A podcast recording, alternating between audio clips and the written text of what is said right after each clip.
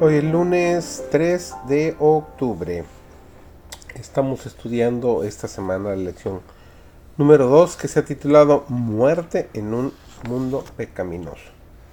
No olvidemos que estamos estudiando este trimestre, el último del año, la lección que se ha titulado La vida eterna, la muerte y la esperanza futura. servidor David González.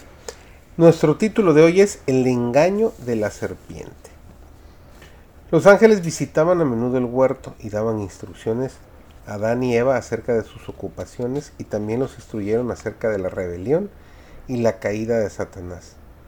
Los ángeles los pusieron en guardia con respecto a Satanás y les aconsejaron que no se separasen el uno del otro en sus ocupaciones, porque podían encontrarse con el enemigo caído.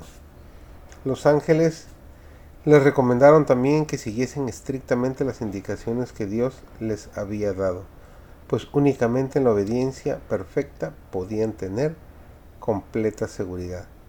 Si obraban así, el enemigo caído no tendría absolutamente ningún poder contra ellos. Satanás comenzó su obra con Eva, para inducirla a desobedecer. Ella erró, primero al apartarse de su esposo, luego al demorarse cerca del árbol prohibido y después al escuchar la voz del tentador al punto de dudar de lo que Dios había dicho. El día que de él comieres, ciertamente morirás. Pensó que tal vez el Señor no quería decir precisamente lo que he dicho, y se aventuró a extender la mano, tomó el fruto y comió.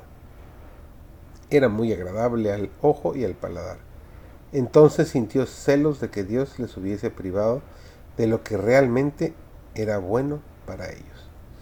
Satanás quería introducir la idea de que al comer del árbol prohibido recibirían una nueva clase de conocimiento, más noble que el que habían alcanzado hasta entonces.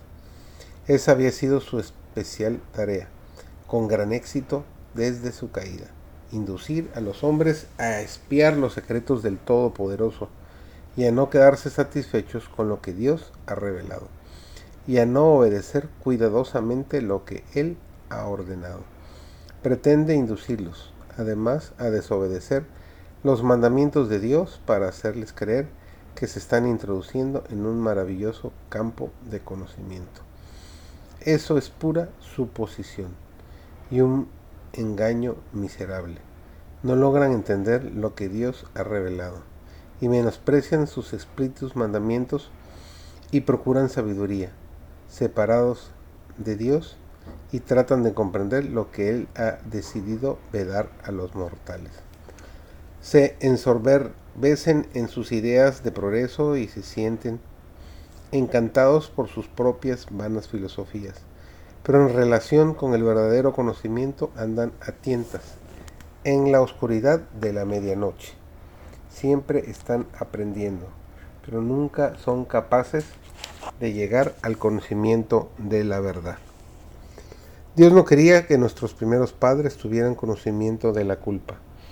Cuando ellos aceptaron los acertos de Satanás, que eran falsos, entraron en nuestro mundo la desobediencia y la transgresión.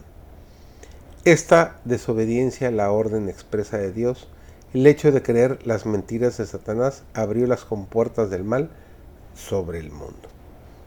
Que tengas un maravilloso día, que el Señor te acompañe y que sea todo dirigido por Él para tu vida.